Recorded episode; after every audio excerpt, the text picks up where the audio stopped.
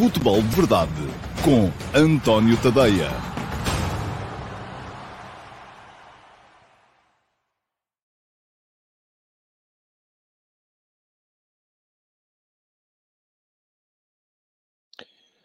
Ora, então, olá, muito bom dia a todos e sejam muito bem-vindos à edição número 744 do Futebol de Verdade. Hoje é uh, segunda-feira, é dia 13 de fevereiro de 2023 e ontem houve Uh, Sporting Porto, ganhou o Porto, como já tinha ganho nas últimas quatro vezes que se defrontaram estas uh, duas equipas, e portanto o Porto acabou por dar uh, um pulo em frente na sua pretensão de poder fazer frente ao Benfica e eventualmente ao Sporting Clube Braga na luta pelo título de campeão nacional.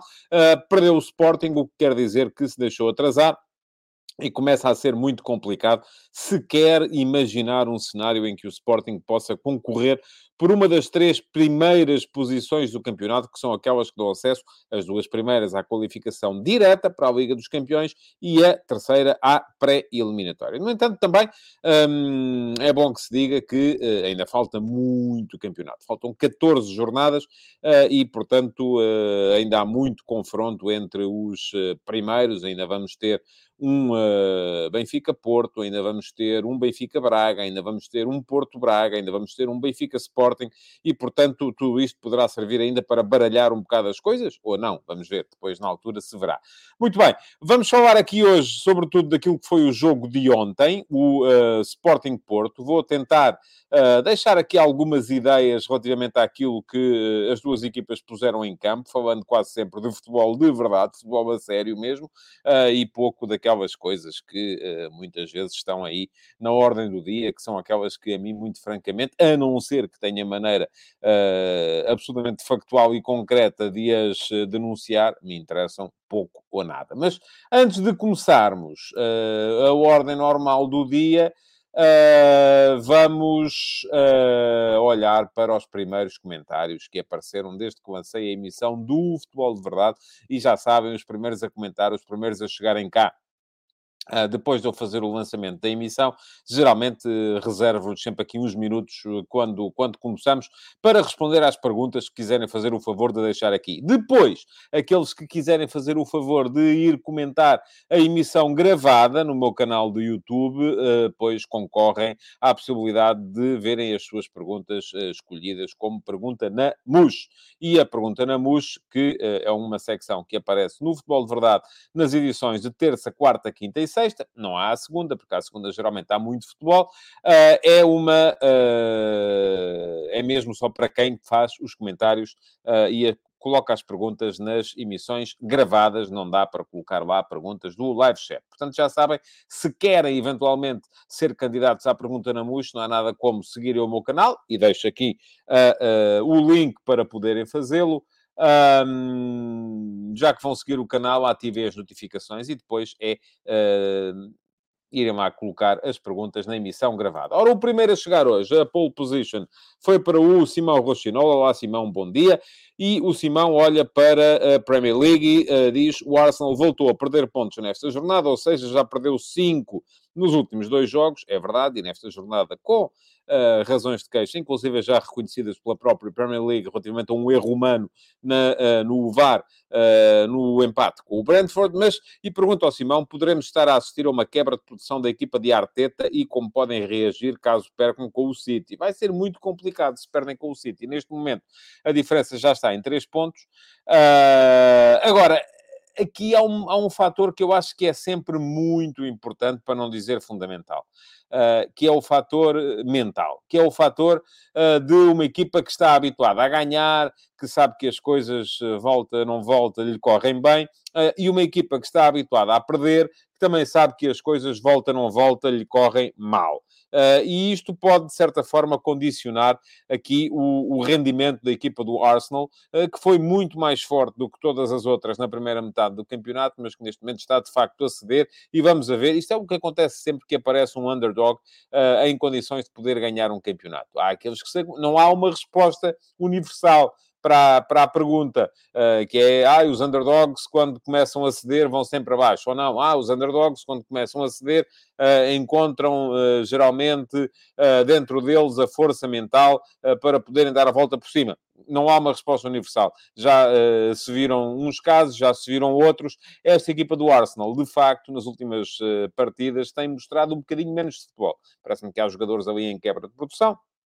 Caso evidente do, do Martinelli. Uh, afinal de contas, a troca de ponta de lança, uh, se calhar, não está a ser assim tão boa como chegou a parecer uh, quando se deu a, a, lesão do Gabriel Jesus. portanto, há ali uma série de coisas que devem ser ponderadas, mas para já uh, vai herder a Premier League com esse uh, jogo entre o Arsenal e o Manchester City. Marco Andrade, bom dia. Queria saber se acha que Trincão dará a volta por cima do momento atual, atingido o potencial ou perto, que fez com que o Barcelona pagasse 30 milhões de euros. Está difícil, Marco. Está muito difícil. Eu acho que o Trincão tem sido um elemento claramente em subrendimento desde o início da época. Uh, não é de agora, é desde o início da época. Acredito que uh, o Ruben Amorim, uh, quando, e quando se fez o negócio no início da época, que a ideia fosse o Sporting conseguir por um total de 10 milhões de euros um jogador que já valeu 30, há pouco tempo valeu, valeu 30, se calhar inflacionados, não, muito provavelmente inflacionados, quando saiu para o Barça, mas neste momento começam a aparecer 10 milhões de euros deitados ao lixo. Porquê? Porque os 10 milhões são facilmente explicáveis. Foram 3 milhões por um empréstimo de um ano e 7 milhões por uma cláusula de compra que, não sendo obrigatória, era como se fosse. Aquilo que uh, tem sido noticiado em Espanha era que o Sporting se obrigava a, a fazer, a, a comprar 50% do passe do, do Francisco Trincão, uh, desde que permanecesse na primeira divisão. Isto é, desde que não fosse despromovido. Ora, isso uh, ainda não é, creio eu, Uh, matemático, ainda pode acontecer, mas é evidente que não vai acontecer e, portanto, o Sporting vai acabar por pagar os tais 10 milhões de euros por metade do passe do Francisco Trincão. O Trincão está um jogador de futebol demasiado miúdo, está um jogador de futebol demasiado macio, está um jogador de futebol uh, pouco físico, um jogador de futebol que se encolhe nos, nos... Apesar de ser... E atenção, aqui há duas dimensões. Uh, que são muito interessantes de separar, até porque as pessoas geralmente não as separam. Que é, por um lado, então, mas chega um jogador que fisicamente não está à altura, por que razão é que raramente é substituído? Uh, e por que razão é que sai sempre primeiro o Edwards uh, e fica sempre o Trincão em campo? Ontem, por acaso, não aconteceu, porque o Trincão estava, ao que parece, doente com a amigdalite. Uh, e aqui a questão é, porque o Trincão é um jogador que dá muito mais em termos de sprints, em termos de, sobretudo sem bola, em termos de recuperações, em termos de uh, manter o mesmo nível físico durante os 90 minutos. Agora, isso não quer dizer que o nível físico dele não seja um bocadinho uma flatline. Isto é, não tem uh, o, o, nível físico do Edwards, é um nível físico de esticões, acelera, para, acelera, para. Daí se falar da sua intermitência. O nível físico do Trincão é um bocadinho flat, mas faz com que uh, ele depois também não seja capaz de meter alguma intensidade no seu jogo, ou não seja a ser capaz de o fazer este ano, e isso faz com que perca duelos, faz com que muitas vezes trave o jogo da equipa com o seu futebol mais miúdo. Não vou dizer que este tipo de jogadores não possa vir a ter sucesso, claro que pode, mas é preciso construir uma forma de jogar para eles, uma forma de jogar coletiva em que eles se encaixem. E se calhar não é a forma de jogar coletiva em que se encaixam muitos dos outros jogadores do 11 do Sporting. Portanto, é por isso que eu digo que a coisa não está fácil. Trincão é um excelente jogador, não está este ano a mostrar, está desde o início da época, não é de agora, é desde o início da época a mostrar um rendimento abaixo daquilo que uh, creio eu que posso dizer, todos nós esperaríamos dele.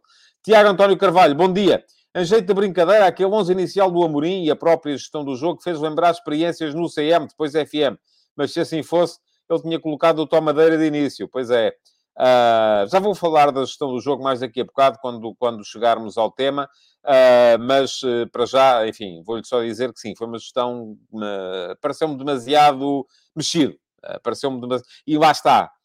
Muitas vezes e eu tenho sido sempre coerente no, no, que toca a isto. É ver aí malta, muita gente a dizer ah, o Amorim nunca muda, é sempre igual. E, pá, ontem muitos sportinguistas vão ter dito que saudades do tempo em que o Amorim nunca muda. Porque o Amorim agora muda muito. E ontem mudou demais, do meu ponto de vista. Sim, mudou demais. Uh, e mudou muitas vezes. E às vezes, este ano tem-se-lhe reparado, tem-se-lhe notado isso. Às vezes muda jogos uh, onde aquilo que parece faltar é um bocadinho mais de insistência, não é de mudança. Uh, mas, enfim, os treinadores, todos eles, tem o seu processo de, uh, de crescimento, e podemos dizer, ah, mas o, e o próprio Ruben Amorim falou disso antes do jogo, quando disse que o Sérgio Conceição, no entender dele, e no meu também, como é evidente, tem mais títulos, marcou muito mais o futebol português, mas também é mais velho, lá está. E o Sérgio Conceição fez todo um tirocínio como treinador, que não incluiu só o Olhanense, a Académica, o Sporting Clube Braga, o Vitória Sport Clube, incluiu também o Nantes, incluiu também uma passagem, uh, ainda creio eu, como adjunto no Standard de Liège, e, portanto,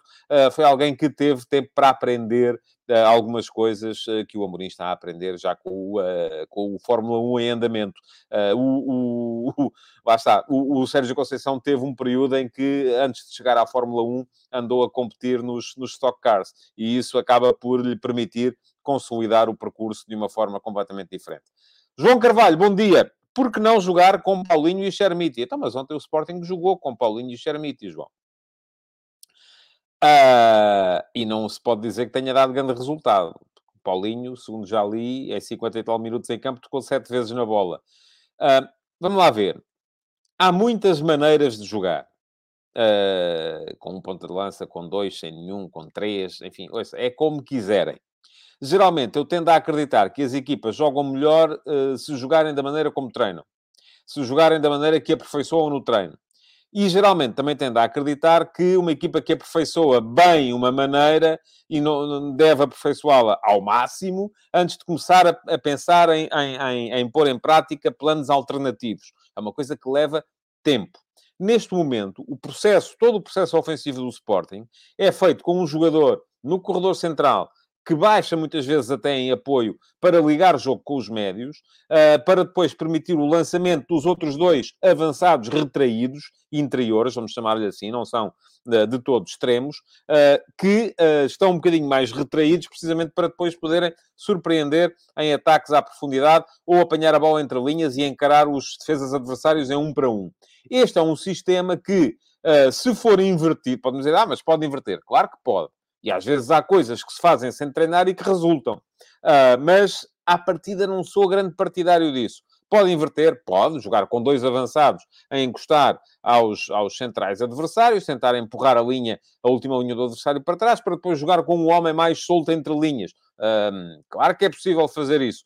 Uh, claro que há equipas que jogam assim. Agora a questão é, e treinam? Aparentemente, por aquilo que se viu ontem, embora o Shermity tenha jogado um bocadinho mais sobre, uh, lá está, como avançado retraído sobre a esquerda, uh, não tenha, uh, como não resulta lá muito bem, é sinal que com certeza não está a ser muito treinado. E dizem vocês, então, mas porquê é que não treinam? Porque lá está, estão a treinar aquele que é o modelo principal. E uma equipa, se tem X horas de treino por semana, se as ocupa a treinar aquilo que não vai jogar, é normal que depois a maneira como vai jogar acabe por não ser uh, tão aperfeiçoada quanto, quanto essa é a questão que eu tenho uh, a, esse, a esse respeito. Bom, mais uma pergunta. O Viriato da Beira veio cá uh, dizer só bom dia, dizer que foi a machadada final em Esgaio. Não vejo a coisa assim. Uh, aliás, o Emanuel Dantas também deixa bom dia. O João Spínola diz 15 minutos de Esgaio e o Sporting fora do título. Eu acho que o Sporting fora do título já estava. Uh, mas também não, não faço uma associação. E vamos lá ver. Uh, uh, Deixa-me só ver, não sei se o microfone aqui está, não sei se hoje está com problemas de som, se não. Isto, enfim. Uh, mas estou aqui a olhar para a imagem e estou a ver o microfone demasiado ali a bater na camisa. Bom, agora damos aqui um toque de cabeça. Bom, mas estava a dizer, não faço... Uh, uh, a questão da gestão da, da, substituição do Jogaio, acho que foi daquelas em que eh, entendo as razões. E já vou falar sobre isso lá mais à frente. Domingos, bom dia! Uma vez mais, a bola, lá está, na sua primeira página, não faz qualquer referência ao vencedor do jogo. Uma notícia não deve ser dada de forma imparcial e isenta, ao invés de dar a perspectiva de uma das partes como notícia. Domingos, sim. Agora, volto a dizer-lhe uh, o que já disse aqui no outro dia. Não entendo, francamente, a vossa fixação com as primeiras páginas. É como, já disse aqui no outro dia e volto a dizer, é como comprarmos um livro e dizer assim, é pá, comprei este livro, a capa é espetacular. Ah, mas leste o que estava lá dentro? Não, mas isso também não interessa. Na capa estava tudo muito bem explicado. Pronto, lá está. Esqueçam as primeiras páginas. E depois, outra questão que eu tenho para vos dizer em relação a isso. As primeiras páginas são o mercado a funcionar. Não gostam? Não comprem. Não consomem. Consumam aquilo de que gostam. Agora, a verdade, e eu expliquei isso ainda no outro dia, porque vi que andava aí tanta gente a, a, a falar da questão das ameaças e dos insultos ao Rui Santos, ao comentador da, da, da CNN, da TVI barra CNN, que escrevi o último passo deste fim de semana foi sobre essa temática. Não só para dizer, como é evidente, que são inaceitáveis, do meu ponto de vista, quaisquer ameaças, quaisquer insultos, para vos dizer que tenho ali umas centenas também guardadas, porque guardo todas, é como aquela frase feita da autoajuda, as pedras no caminho guardo para fazer um castelo. Eu guardo, tenho ali muitas, uh, geralmente ligo-lhes pouco, uh, embora admita que se a pessoa não está uh, num bom momento, acabem por fazer, acabem por fazer moça. mas para dizer também que entendo que a modernidade e que o comportamento das empresas de comunicação social não tem sido o melhor. Agora, atenção, não quero com isto, de maneira nenhuma, fazer duas coisas. A primeira é, não quero com isto de maneira nenhuma dizer que isto, repetir aqui um bocadinho aquele paradigma da miúda que minissaia e, portanto, foi violada, mas é pá, ia de minissaia, não se admirem. Não, isso é uma estupidez. Portanto, o facto de a comunicação social, neste momento, uh, em resposta àquilo que é o paradigma da modernidade, não estar, do meu ponto de vista, a fazer as coisas como eu, como eu acho que elas devem ser feitas, não justifica de maneira nenhuma ameaças ou insultos. Primeira questão como não quer de maneira nenhuma vir aqui menorizar uh, o, quem opta por denunciar estas ameaças e estes insultos, faça quem uh, opta por ignorar e seguir o seu caminho em frente. Uh, porque isso também é um bocadinho aquela coisa do, do, do Me Too ou do Black Lives Matter. Quer dizer, o facto de, de, de, de quem, quem denuncia não tem que ser menorizado face a quem não denuncia. Uh, não tem que se achar que quem denuncia está de repente só a querer uh, chamar a atenção. Não, está a denunciar porque não está para isso e está no seu direito de não estar para isso. Agora, volto a dizer-vos, quem quiser ler o texto, o texto está aqui e uh, se isto é uma coisa que vos interessa tanto, eu acho que deviam ler. O que não vale é virem para aqui constantemente falar em questões de e a primeira página deste, e aquele comentador disse aquilo, e o outro jornalista disse não sei quê. Epá, e depois, quando se quer discutir o tema, epá, não, isso ler dá muito trabalho. Eu quero, o que eu quero mesmo é ler aquilo que diz o meu clube, que é para depois vir dizer que estão todos contra nós. Não, não estou a dizer que seja o caso, nem no Domingos, nem ninguém que esteja aqui. Uh, uh, uh, mas volto a dizer-vos isto muito simplesmente. Não entendo a vossa fixação com as primeiras páginas. Sim, os, os, os, jornais e as televisões estão a responder àquilo que o mercado quer deles. E ainda tivemos em Inglaterra esse exemplo, com, uh, eu até fiz uma thread no Twitter sobre isso, uh, e estive a debater com quem quis ir lá falar comigo esse tema, quando o Tim Sherwood, uh, a propósito da estreia calamitosa, de facto, do Pedro Porro pelo Tottenham, fez na Sky Sports o comentário: Este tipo é tão mau que é inacreditável. Ora, eu admito que se possa dizer que ele esteve muito mal, porque esteve, é verdade. Vir dizer que o tipo é tão mau, quer dizer que não presta mesmo, nunca vai ser bom, mas é isso que as redes querem hoje em dia. É isso que o público quer hoje em dia. São estes juízos definitivos, absolutamente uh, uh, uh, radicais, em que ou se é muito bom ou se é muito mau. E tudo o que seja explicar, tudo o que seja ponderar, tudo o que seja ter uma opinião equilibrada, hoje em dia não é favorecido nem pelas redes, nem pelo mercado, pelos algoritmos. E, portanto, eu percebo a lógica das empresas. Uh, e o que eu não percebo, muito francamente, é a lógica de quem só se queixa das empresas, uh, mas depois acaba por consumir, acaba por validar essa perspectiva das coisas.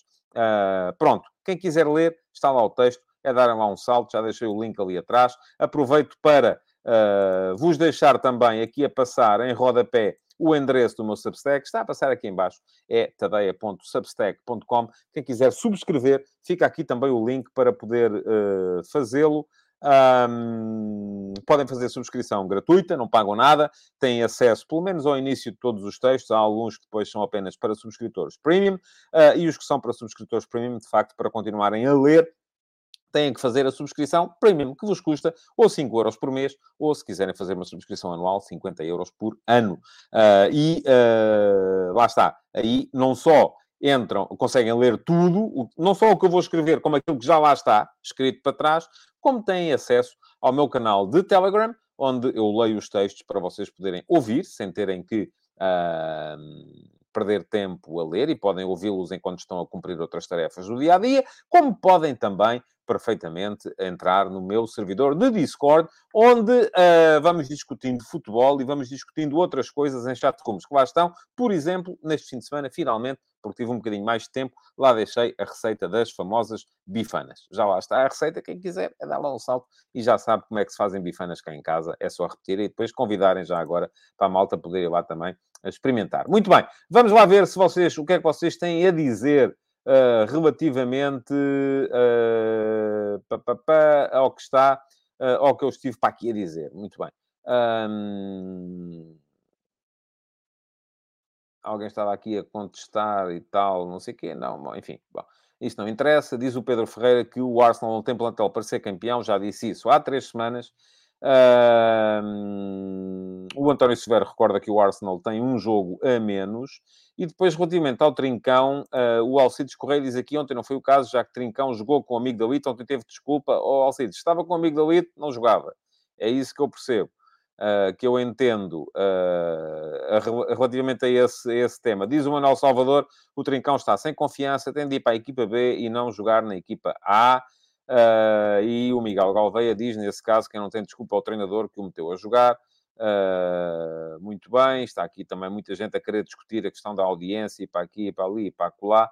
Uh, já vos disse que se quiserem é lerem o texto, já deixei o link lá atrás. Se não quiserem esperar pela emissão gravada uh, para, para terem o link, é só darem um salto ao endereço que está aqui em baixo, tadeia.substack.com. E diz ainda aqui Uh, o Vidal Marcos, muita gente pede a cabeça de Ruben Amorim, para mim é o único competente ali dentro, o que acha o António, eu acho que para o Sporting seria calamitoso neste momento que o Ruben Amorim saísse, é essa a minha opinião, vocês podem ter uma completamente diferente. Uh, Nilton Alvinto, Porto não tem que jogar bem, tem é que ganhar, e já viu o Nilton, eu tenho estado aqui, tenho estado aqui a ler comentários, e os comentários são todos sobre o Sporting também, não são sobre o Porto. O seu é dos primeiros que aparece sobre o Porto, uh, e daqui a bocado estão-me a acusar a dizer que eu só estou a falar do Sporting e não estou a falar do Porto, mas eu, aqui é a tal regra, uh, eu leio os primeiros comentários, não tenho capacidade para, um, para estar a, a, a, a ler todos. Uh, pá, pá, pá, muito bem. ok, vamos em frente. Há aqui muito comentário, mas é muito. Enfim, não consigo de facto Uh, não consigo, de facto, ler, ler tudo, não dá. Uh, vamos lá, vamos entrar. e diz aqui o Josias uh, que Receita das Bifanas, isso sim é serviço público, já sabem. Quem quiser, e se já são subscritores premium do meu Substack e não aderiram ainda ao servidor de Discord, é só darem lá um salto. Há links nos textos para subscritores premium para poderem entrar no servidor e poderem, além das receitas, uh, poderem, podermos ir debatendo uh, jogos uh, e debatendo aquilo que o futebol nos traz. Parece que estamos outra vez aqui com os problemas de ligação, mas a notícia para vocês é que já encomendei o cabo. Portanto, mais um ou... Enfim, não, não, não consigo ir hoje buscar, mas mais um ou dois dias Uh, e, e, e, o cabo de rede está aqui, portanto, à partida vamos começar a não ter problemas de ligação até os gatos estragarem o cabo novo também. E depois aí tem que se comprar outra, enfim, é assim que as coisas funcionam. Vamos lá. Uh, vamos entrar na rotina normal do dia e tenho que retirar daqui o comentário do, uh, do Josias para entrarmos nos ataques rápidos. Uh, e os ataques rápidos, hoje para falar muito, uh, basicamente, de futebol internacional, para dizer que, uh, e já falámos aqui, o Arsenal empatou com o Brentford, o City ganhou 3 a 1 ao Villa, portanto reduziu a distância para 3 pontos no topo da classificação da Premier League. o Chelsea e o Tottenham não se endireitam, foi catastrófico o jogo do Tottenham em Leicester, contra o Leicester, apanhou 4 a 1 uh, e no final do jogo aquilo não foram mais porque não calhou, apesar do Tottenham ter estado uh, na frente, ainda solucionou o Betancourt, ao que parece para o resto da época, pode vir a ser um problema. E o Chelsea a jogar com o West Ham, que não está bem este ano, o Chelsea até, até se adiantou, Uh, do Félix, assistência do Enzo, uh, mas depois o West Ham foi para cima, empatou, podia ter ganho, merecia ter ganho. Uh, há aí muita contestação uh, arbitral na Premier League esta semana, uh, mas eu, em relação a isso, e ainda hoje nas conversas de bancada falei do tema, e fica aqui o link para as conversas de bancada de hoje, onde há já uma abordagem, uh, de certa forma, à uh, ao clássico, embora deva lembrar-vos que o Sporting Porto, a crónica analítica, só sai mais logo, ao fim da tarde, ainda não tive tempo para escrever, o jogo foi ontem à noite, uh, hoje de manhã estive a escrever as conversas de bancada, depois a preparar o, o futebol de verdade, e agora sim à tarde vou-me dedicar a analisar e a, a retirar aquelas imagens todas para vos explicar com imagens, com quadros, aquilo que se passou no Sporting Porto de ontem. Mas, estava a dizer-vos que nas conversas de bancada de hoje uh, me debrucei também, um dos, falo lá do clássico, mas falo também uh, daquilo que se passou no Leeds United, Manchester United, que foi um jogo em que alguns adeptos do Leeds United entoaram cânticos acerca do desastre aéreo de Munique, que vitimou a a, a, equipa do Manchester United em, acho que já disse o ano, 1958, dali, entre os sobreviventes do desastre aéreo, entre os quais estava uh, o Bobby Charlton, uh, e os uh, jogadores que vieram, subiram das categorias jovens, nasceram os Busby Babes, que foram uma das equipas mais míticas do Manchester United. Mas isso agora não interessa nada. Aquilo que interessa é dizer-vos que, depois de haver cânticos absolutamente infames, entoados por adeptos do, do, do eu até estou. Está aqui toda a gente muito preocupada porque o Jornal A Bola mentiu, amigos. Vão-se queixar ao Jornal A Bola. Eu não, nunca trabalhei, é dos poucos onde eu nunca trabalhei. Portanto, nunca trabalhei lá. Uh, sigam em frente, está bem? Vamos falar do nosso programinha, pode ser? Quero lá saber se quem é que mentiu aqui, ali ou acolá. Isto aqui, eu não sou o provedor. O Jornal da Bola não me paga para ser provedor dos leitores. Portanto, meus amigos, eu tenho é que falar aqui é de bola. E é isso que eu estou a tentar. Uh, a sério.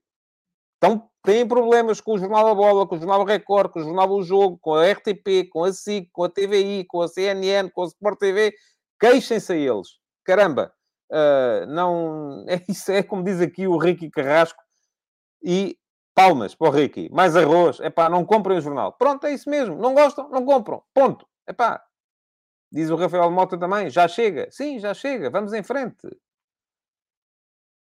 Bom, estava a tentar explicar um, que o, o, houve uns cânticos absolutamente infames por adeptos do Leeds United uh, a propósito do desastre aéreo de 1958 e uh, aquilo que uh, aconteceu no final do jogo foi imediatamente um comunicado conjunto dos dois clubes a condenarem, a dizerem que vão fazer o possível para acabar com isso e para afastar do estádio as pessoas que o fizeram.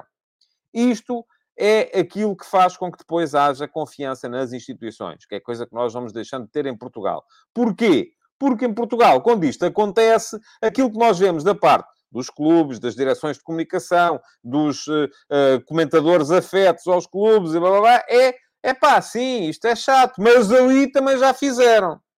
Portanto, ouçam, isso é o que não nos leva a lado nenhum, a não ser ao sítio onde estamos neste momento, que é bancadas vazias, guetização da malta que quer ir com uma bandeirinha do seu clube e não pode, porque senão leva no totiço. Uh, porquê? Porque as instituições aqui, meus amigos, portam-se mal. Muito mal. Bom, uh, de resto, mais ataques rápidos. Diz aqui o João Costa que na Inglaterra não há claques organizadas. Não, mas há grupos de adeptos e há uma coisa que é muito importante. É que todos os clubes têm uma base de dados. Você, se quer comprar bilhetes para a Premier League, tem que deixar uh, o, seu, o seu contacto e sua, as suas informações numa base de dados em que os clubes sabem muito bem quem são os seus clientes. Aliás, isso é uma coisa que é cada vez mais comum em todas as áreas. Uma das razões pela qual eu abdiquei e deixei de ter o meu site, o antoniotadeia.com, e passei a ter isto que está por cá, que é o tadeia.substack.com, é que no antoniotadeia.com eu dependia muito do Facebook, do Twitter, uh, do, do Instagram para canalizar tráfego para o site e, enfim, não sabia, não tinha controle sobre as pessoas que lá estavam. E eu, neste momento, no tadeia.substack.com, tenho a certeza, sei exatamente quem são os meus clientes. Tenho endereço de e-mail e, portanto, posso falar com eles diretamente. E os clubes ingleses fazem isso. Sabem exatamente quem são os seus clientes. Querem lá saber se são claques organizadas ou não são. Bom, uh, e é como diz aqui o José Neto, isto não tem nada a ver com claques. E não tem. E não tem mesmo. Uh, bom, e a dizer então, Espanha, Barcelona, grande vitória, 1 a 0 no, no estádio de La Cerâmica, em Villarreal. São 11 vitórias seguidas, embora duas delas, uh, uma no prolongamento e outra nos penaltis. 11 pontos de avanço, embora com mais um jogo, sobre o Real Madrid e cada vez mais uma, uma, uma convicção de que o Barça pode, de facto, chegar ao, ao título.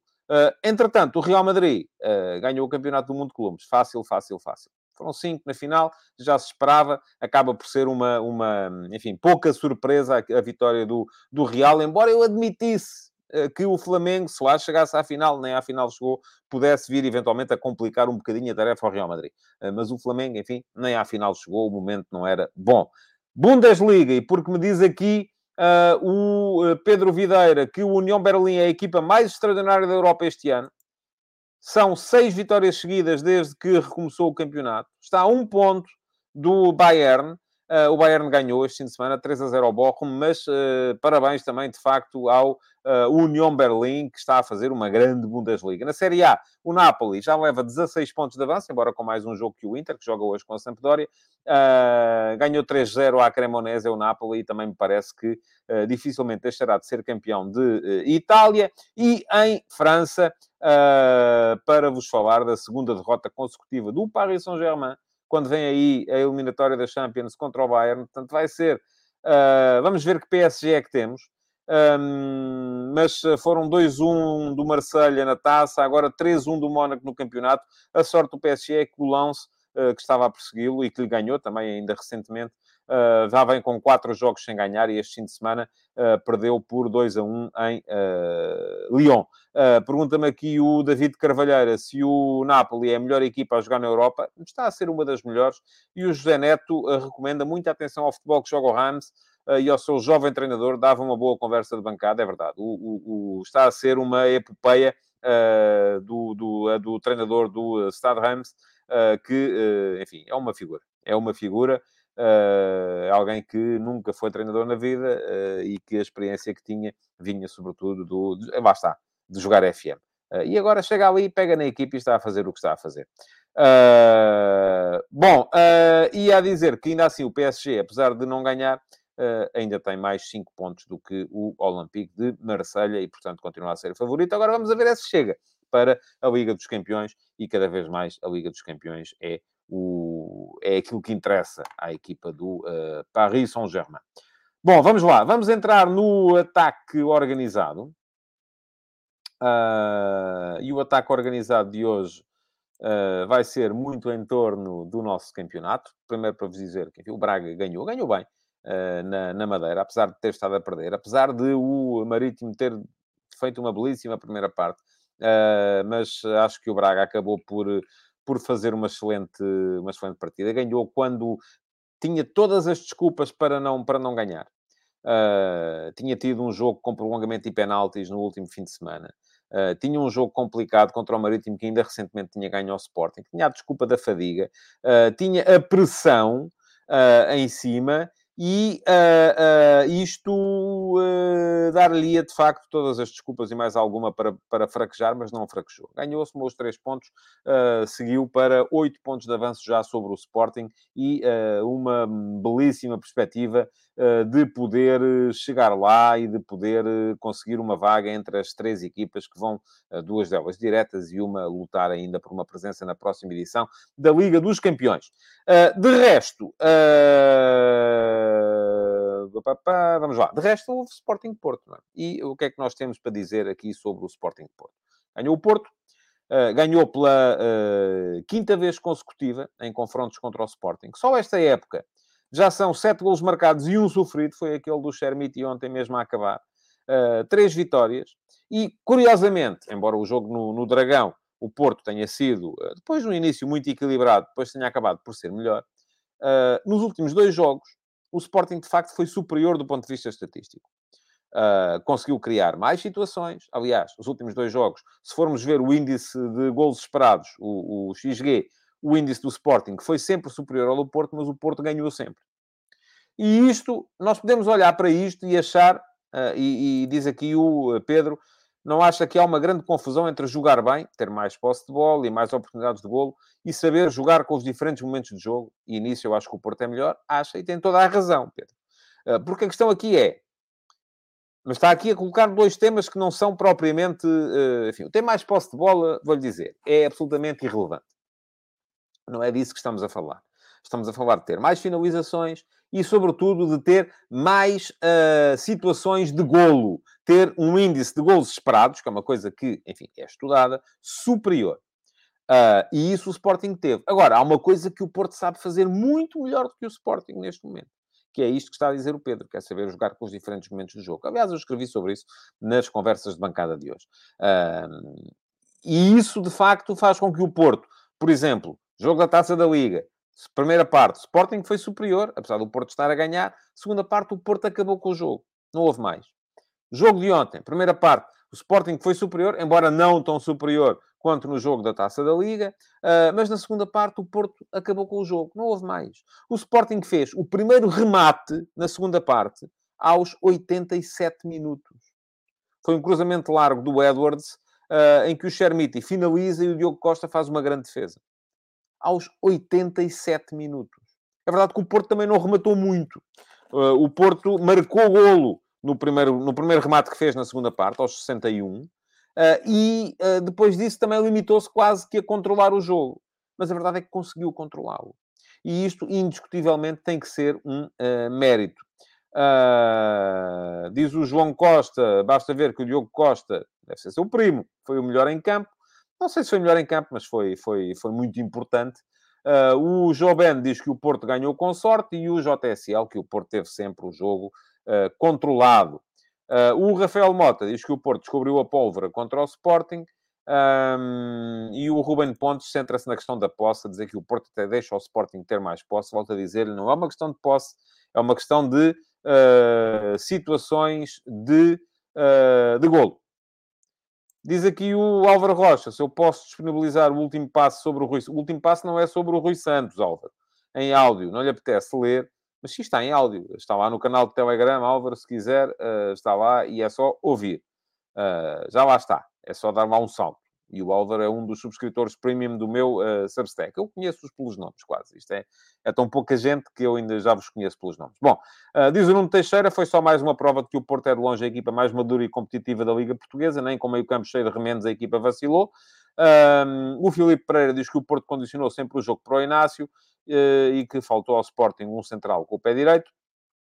O Nilton Alwint, que o Sérgio Conceição sabe ler melhor o jogo e tem jogadores mais experientes. E diz o Ricardo Silva que o Porto é uma equipa muito cínica. Uh, muito bem. O Carlos Guisto, que o Porto tem uma consistência defensiva e na reação à perda muito mais alta do que o Sporting. Uh, acho que jogou com a equipa mais junta, não necessariamente que vá fazer uma pressão mais alta. Até porque Carlos acho que está aqui a confundir também dois conceitos. Eu já aqui há dois dias, ou o que é que foi, ou três, expliquei isso, que é a diferença entre reação à perda e pressão alta. Não são a mesma coisa.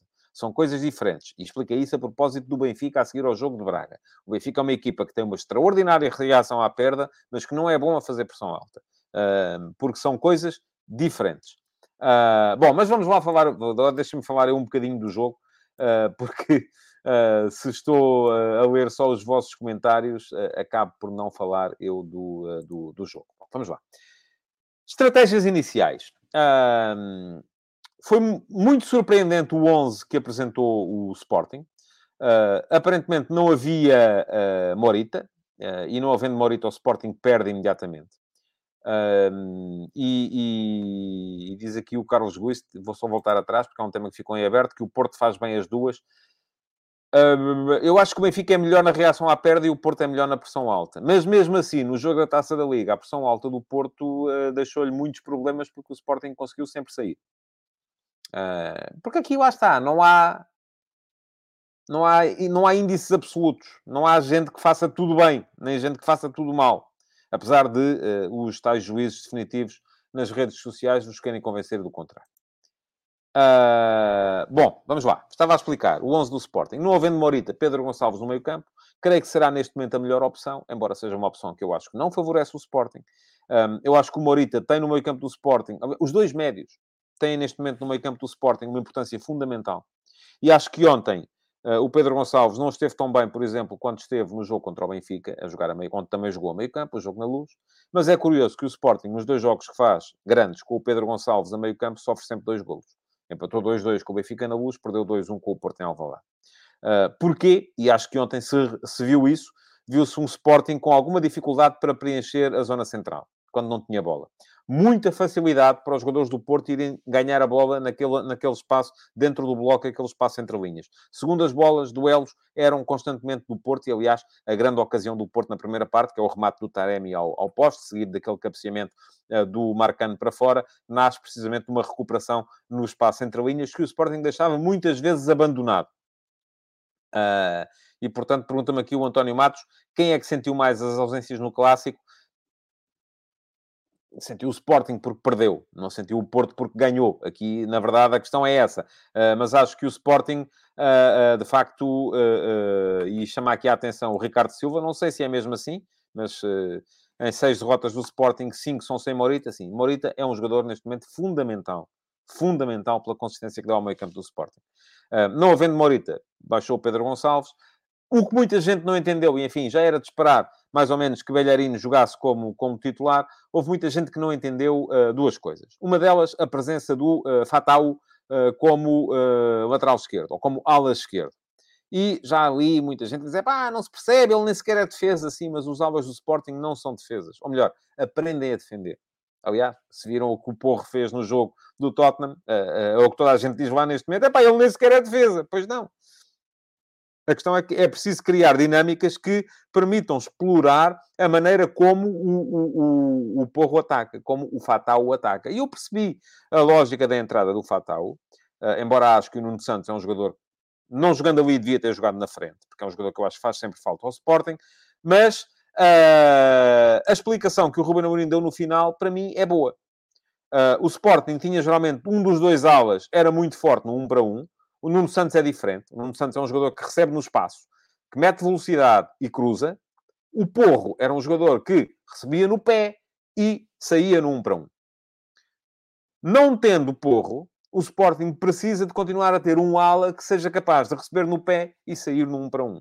E esse jogador pode ser Fatal, pode ser o Arturo Gomes, uh, pode ser quem quiserem, não é o Nuno Santos. O Nuno Santos não é esse jogador e sentiu o Ruben Amorim, e na minha perspectiva, bem, na minha perspectiva, bem, que precisava de ter um jogador diferente. Aquilo que eu acho em que ele já não esteve bem foi na, na, na questão trincão. E a questão Trincão fez com que o Sporting jogasse com um jogador a menos, porque Trincão não estava de todo em condições. E a explicação que o Ruben Amorim deu no final, ah, ele estava diminuído, estava com o amigo da mas quis jogar. Então, mas, quer dizer, Trincão não manda na equipa. Eu acho que o Sporting teria ganho muito mais ontem, até porque é um jogador que tem golo em ter Nuno Santos na frente. Se precisava de baixar Pedro Gonçalves para o meio campo, se precisava de meter o, uh, uh, o, o, o, Trincão ali, uh, perdão, se precisava de meter o Fatal ali, ficava com uma vaga na frente, não podia ser o Fatal, não podia ser o Pedro Gonçalves, podia perfeitamente ser o Nuno Santos. creio que podia ser assim. Pergunta-me aqui o João Ramos e o Belharino. O Belharino está a fazer o seu caminho. Belharino fez o primeiro jogo como titular. Não teria ainda 90 minutos em campo. Jogou 60. Pronto, é para isso que dá. Uh, diz o treinador que ele estava cansado. E eu não tenho razão nenhuma para não acreditar. 11 do Porto, sem grandes surpresas. Uh, embora eu admitisse que pudesse jogar Tony Martinez de início. Mas optou o uh, Sérgio Conceição por fazer uma espécie de... enfim, vou-lhe chamar downgrade, não no sentido de ficar pior, mas no sentido de vir para baixo, para trás Uh, porquê? Porque jogou com uh, Taremi uh, a fazer de Evan Nilsson, jogou com PP a fazer de Taremi e jogou com o Franco a fazer de Otávio. o que é que isto significa? Significa que o Porto se apresentou não tendo Otávio, quem fez aquilo que faz geralmente o Otávio, direita meio, é o, foi o André Franco. Depois, e poderíamos esperar que pudesse vir a ser o PP. Porque o PP já fez esse papel várias vezes. Mas não. Acabou por dar o Sérgio Conceição ao PP o papel do Taremi. Havendo Taremi. Mas era o PP quem estava. Muitas vezes entre linhas. Muitas vezes uh, nas costas dos dois avançados. Sendo que os dois avançados foram o Taremi, Uh, a partir mais da direita, e o Galeno a partir mais da esquerda. Portanto, não houve grandes surpresas, porque não havia Evan Nilsson, porque não havia Otávio, uh, não havia também Eustáquio. O meio-campo acabou por funcionar ofensivamente no tal 2-2-2, com Gruitch e Uribe. Uribe é sair mais até. Defensivamente, a equipa, quando, quando a equipa apresentava o losango, era Gruitch atrás, Uribe de um lado, uh, uh, o, o, André Franco do outro, e o, o Uribe mais sobre a esquerda, o André Franco mais sobre a direita, e o PP como 10, quando, quando o meio-campo assumiu o formato losango. Uh, quando o meio-campo assumiu o formato 2-2-2, o tal armário, aquilo que eu chamei o armário, então era Gruitch com uh, Uribe e depois uh, André Franco com PP e Taremi com Galeno.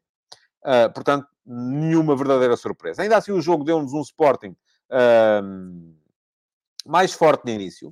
Uh, o Sporting teve, criou, uh, enfim, a primeira grande situação de golo é um cruzamento do Mateus Reis que o Edwards, à vontade, acaba por fazer passar a bola, a bola ao lado. Depois há uma situação do Galeno, uh, há também um remate do Trincão, Uh, e há uma grande situação de gol do Porto também, uh, em que o Galeno, recuperando a tal bola entre linhas, após uma tentativa de saída frustrada do Sporting, uh, isola o Taremi, o Taremi tira ao poste e o uh, Marcano falha uma recarga que parecia fácil de cabeça, fazendo a bola passar por, por cima. e até ao intervalo ainda há um lance do Chermiti, um livro do Edwards, uh, que podiam perfeitamente ter permitido ao Sporting fazer o primeiro gol. Ora, aqui entra a questão da gestão do jogo. E eu acho que é aqui, na gestão do jogo, uh, que o Ruben Amorim, de facto, não foi, do meu ponto de vista, não esteve bem. E não esteve bem não é tanto por causa da questão do Gaio. Uh, e há muita gente centrada, ah, o Gaio entrou, o Gaio saiu. Sim, o Gaio entrou e saiu porque o jogo mudou e eram precisas coisas diferentes. Acho que não esteve bem uh, na questão do, do, do, do, do Trincão. Uh, a dada altura, tira Trincão, mete Paulinho. Uh, depois acaba por abdicar do Fataú e meter o Nuno Santos. Um, abdica do Belharino, mete o Gaio. O Belharino aparentemente não teria, uh, 60 não teria mais que 60 minutos.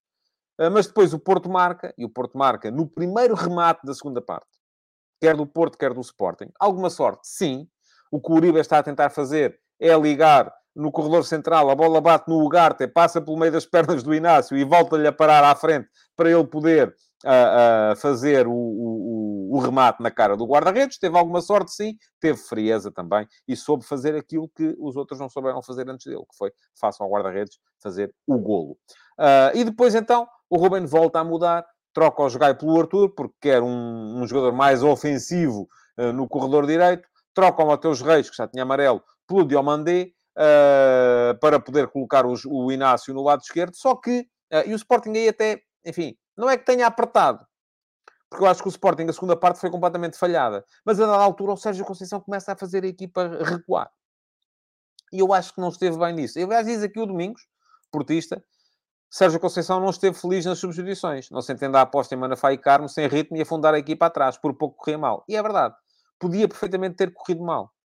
Uh, o Porto começa por trocar o Galeno pelo Martínez uh, uh, para libertar um bocadinho o Taremi. Mas depois, como queria o Taremi mais sobre o corredor, troca o Taremi pelo Manafá, que é um lateral direito a jogar, numa, um lateral direito ou esquerdo, a jogar na frente. Um, dá ao Eustáquio o bocadinho que achou que ele podia jogar em vez do André Franco, e a seguir, quando o Sporting começa a meter, e a meter gente mais alta e capacidade para poder aproveitar o jogo aéreo, mete o David Carmo em vez do João Mário. Portanto, o Porto acabou com, a da altura já estava o Uribe como terceiro central, o Uribe depois voltou ao meio campo quando entrou o David Carmo, mas o Porto acaba com 5, no 5-4-1, eh, com o Tony Martínez eh, na frente, e sendo que este 5-4-1, mesmo assim, tinha dois laterais esquerdos. Uh, o João Ramos diz Galeno saiu lesionado. Está bem, saiu lesionado, mas uh, eu creio que se não fosse lesionado, alguém sairia, porque a ideia era o Tony Martínez entrar uh, de, qualquer, de qualquer forma. bom, um, diz aqui o César Gonçalves, não se entende isto relativamente ao Sporting, porque não meteu o Arthur logo, antes de ter feito aquela troca do Gaio, queimou uma substituição. Era uma possibilidade. Mas a questão é, não estaria ainda ao jogo para o Sporting ir, como se costuma dizer, para a frente, à maluca. Não, ainda não estava. Uh, o que é que acontece? Com este afundamento, o Porto, de facto, correu riscos. Uh, o Sporting tem um cabeceamento do Chermiti uh, que o Diogo Costa tira com uma defesa milagrosa. A seguir, marca golo, que é anulado, bem anulado, ao Chermiti também. Uh, e depois é num lançamento rápido que o Porto faz o 2 a 0 e mata o jogo, mas mesmo assim ainda sofre o 2 a 1. Em mais um cabeceamento do, do, do, do Chermiti. Uh, portanto, uh, acaba por ser uma vitória que o Porto justificou uh, com base na sua maior maturidade competitiva, que o Sporting, de certa forma, facilitou com esta enfim, o Ruben Amorim fala muito da bipolaridade. A equipa do Sporting ontem foi bipolar, tripolar, quadripolar, o que quisermos, porque mudou tanto que a dada altura não se sabia muito bem para onde é que estava a querer jogar. Um, e o que é que isto nos diz agora sobre o, sobre o campeonato? Que o Sporting vai ter muitas dificuldades, sequer para conseguir chegar aos três da frente. O Sporting neste momento tem 38 pontos, tem uma distância menor para o quinto classificado, que é o Vitória Sport Clube, tem 5 pontos, do que tem para o quarto, que é o Sporting Clube Braga, que está a 8 pontos. Mas isto não quer dizer que o Sporting não possa chegar a um dos três primeiros lugares.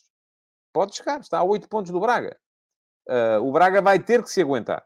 O Braga vai ter que ser capaz de uh, uh, manter a cadência. E vai ter muitos jogos, sobretudo se continuar na Liga Conferência. Um, agora, não são eh, boas notícias para o Sporting. Já há muita gente a dizer Ruben Amorim para a rua. Isto o Ruben Amorim, em todas as conferências de imprensa, tem que vir e dizer ah, e tal, eh, se quiserem como vai embora, eu vou. Eu acho que isso não faz nenhum sentido. O trabalho que o Ruben Amorim está a fazer no Sporting continua a ser bom.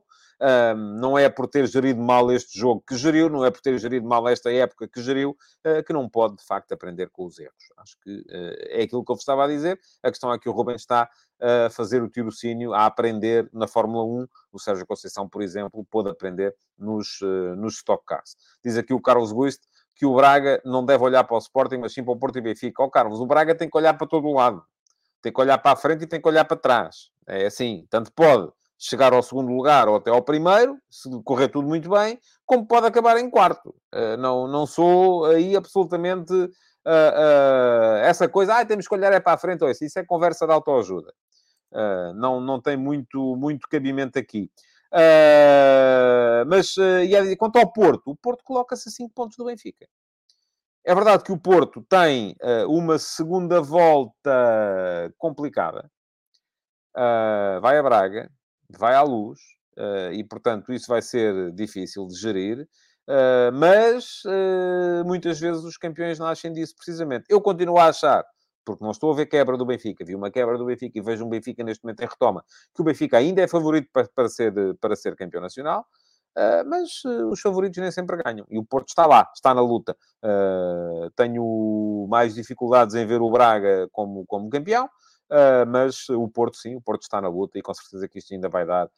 ainda vai dar pano para mangas este campeonato. Bom, o que é que eu vos queria dizer mais antes de me ir embora? Que deixem like, Uh, não sei se os likes estão, estão em altas ou em baixas, uh, que depois, quando o programa ficar disponível na emissão gravada, vão lá deixar uh, comentários na caixa de comentários, perguntas para poderem candidatar-se a ser Pergunta na MUS amanhã. E, além disso, recordar-vos que saiu no dia 10, sexta-feira, mais um episódio da série F80. Faria anos, uh, na, na, última sexta-feira, o Fernando Chalana, um dos mais brilhantes jogadores uh, que eu vi uh, no meu tempo de jornalista. enfim, Chalana, Chalana foi mais no meu tempo de adepto de futebol do que de jornalista, porque enquanto eu fui jornalista ele já não, já não, já não, já não estava propriamente em altas. Mas o link para poderem ficar a conhecer a história do Fernando Chalana fica aqui. Uh, e já sabem, o F80, que já foi diário, uh, neste momento está a uma cadência semanal. Todas as semanas sai a história de um novo jogador, de um novo herói do nosso futebol, que já fez 100 anos de competição uh, nacional, embora ninguém tenha querido saber muito disso. Portanto, é deixarem like, é dar um salto ao meu Substack, é comentarem na emissão gravada e é voltarem amanhã para mais um Futebol de Verdade. Muito obrigado por terem estado aí. Amanhã estarei de volta. Até lá. Futebol de Verdade, em direto de segunda a sexta-feira, às 12h30